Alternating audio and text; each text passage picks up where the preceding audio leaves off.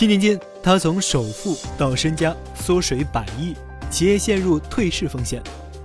十八亿资金不翼而飞，被证监会立案调查，全部股权遭冻结，市值较今年最高点时蒸发六十一亿，面临强制退市风险。近几个月来，有医药行业“白马股”之称的辅仁药业进入至暗时刻。随着危机的不断加深，辅仁药业控股股东辅仁集团创始人朱文臣也陷入窘境。除了家族另一核心资产宋和酒业面临停产，大量设备被抵押融资，曾屡次登上福布斯中国富豪榜和胡润富豪榜的朱文臣，其身家也从一百二十亿急速缩水到成为老赖。两个月之内被列入限制高消费名单超过十一次，不复巅峰时的辉煌。左手药业，右手酒业，河南首富打造百亿财富神话。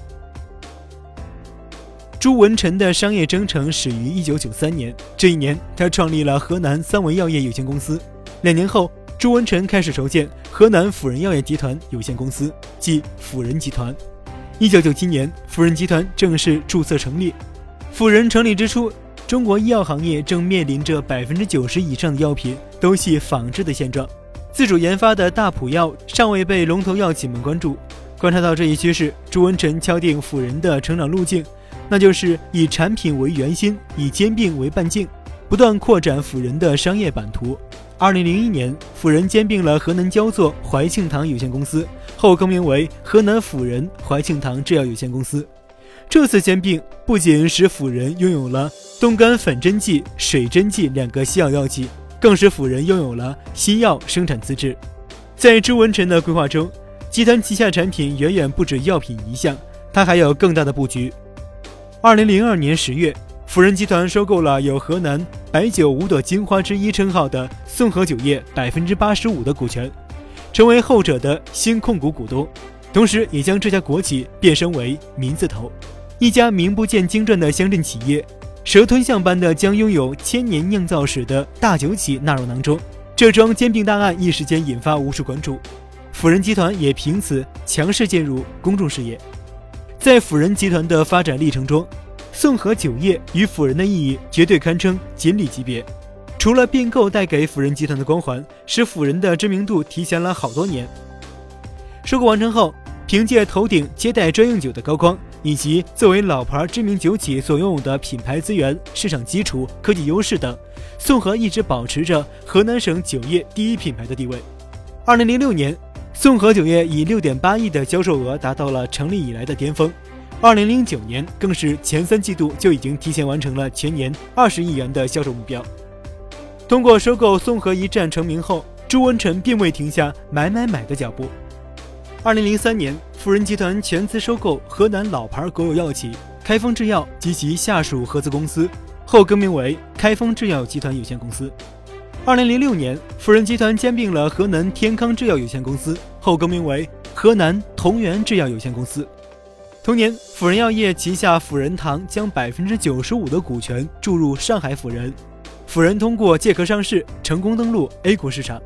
此后，辅仁集团还先后重组了河南天康制药、北京远策药业等多家药企，旗下有多家全资控股子公司和孙公司，迅速扩张为拥有上千个品种的辅仁系大普药平台。带领辅仁高歌猛进的同时，朱文臣的财富也随之激增。二零零五年，福布斯中国富豪榜上，朱文臣家族以近九亿元的财富上榜。二零一二年，朱文臣凭借七十六亿元身家，位列胡润富豪榜第一百六十六位，成为河南首富。第二年，朱文臣蝉联河南首富，家族财富上涨至八十五亿。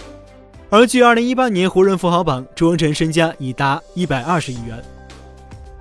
辅仁危机始末，成也收购，败也收购，公司业绩和个人财富大幅攀升的背后。朱文臣当初用大举并购打通产业链的副作用也开始显现。朱文臣很早就意识到，产业升级已经摆在所有药企面前，唯一的出路就是创新。而不断收购兼并相关行业中的黑马企业，正是他布局辅仁药业转型中的一环。企查查显示，辅仁旗下所控股的企业数量已达到六十五家，覆盖制药、酒业、电子商务、生物技术、地产、投资管理等等。辅仁系名单上还是增加了上海昆仁创业孵化器管理有限公司、辅仁中医药港有限公司、河南创始药业有限公司等多家公司的名字。众所周知，做创新药是一个投资高、周期长的项目，五年以上的研发时间往往带来极大的不确定性。这需要药企具备极强的资本实力，以抵御不确定性带来的风险。特别是像动辄以小博大、拿下龙头型企业的辅仁，收购加研发双重烧钱压力之下，其流动资金紧张程度可想而知。以辅仁药业2015年启动的重组为例。为消除旗下开药集团和辅仁药业之间的同业竞争，实现辅仁集团核心优质医药资产的整体上市，辅仁集团历时近三年，才终于完成对开药集团百分之百股权的收购，交易下达七十八点零九亿，被称为医药并购界的蛇吞象。随后，辅仁药业欲募集配套资金二十六亿，但最终以失败告终，流动性吃紧的迹象开始显现。进入二零一九年。辅仁系资金黑洞再难掩盖。今年一季度，辅仁药业财报显示有货币资金一十八点一六亿，因业绩太漂亮，不得不分红。七月十五日晚间，辅仁药业公告称，拟发放总金额为六千两百七十一点五八万元的二零一八年年度现金红利，但四天后又称无法按原定计划发放现金红利，引发上交所下发问询函。七月二十四日，辅仁药业会称。公司及子公司现拥有现金总额一点二七亿元，其中受限金额为一点二三亿元，未受限金额只有三百七十七点八七万元。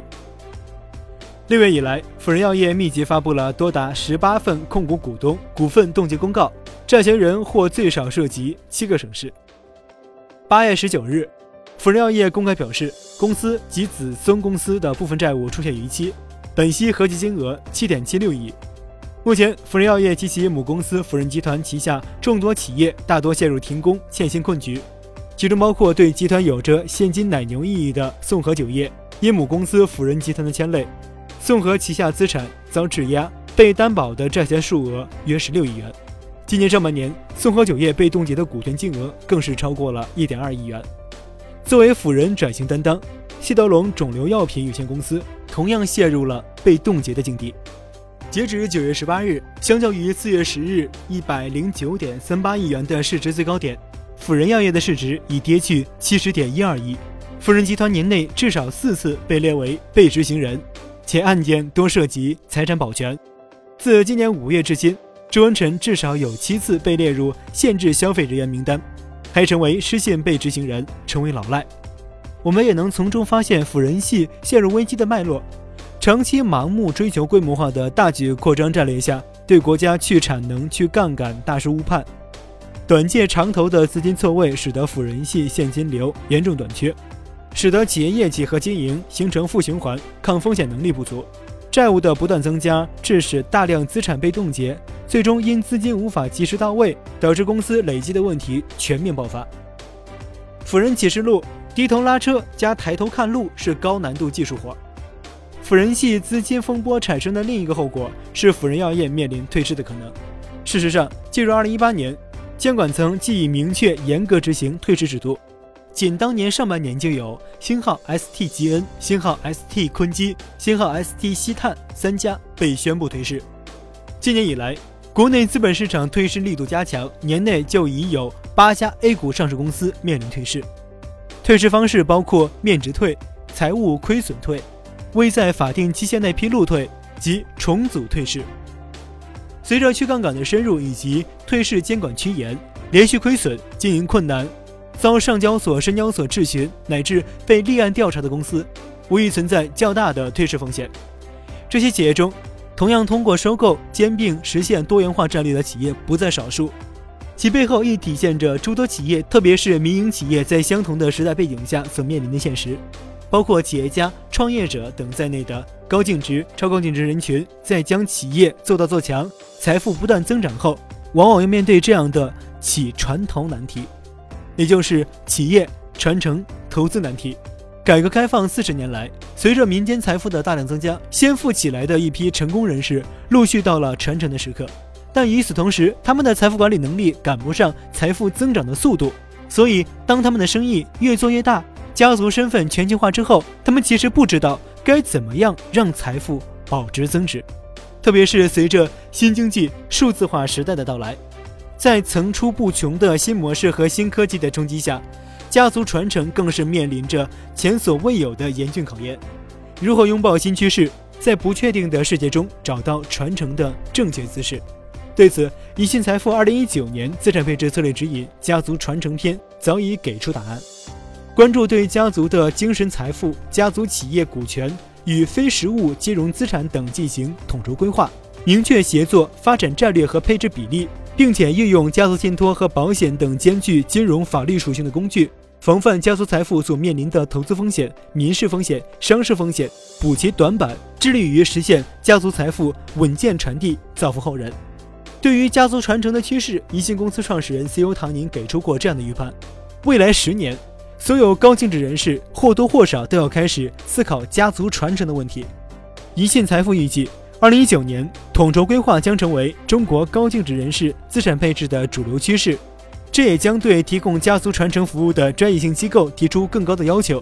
对身处新经济时代的高净值、超高净值群体而言，将资产配置和家族办公室、信托架构的搭建等同时进行，并根据时代变化做出同步调整。是更加成熟的财富规划方式，能够有效实现从创富到首富，在令财富增值和传承中，同时实现家族精神的有效传承。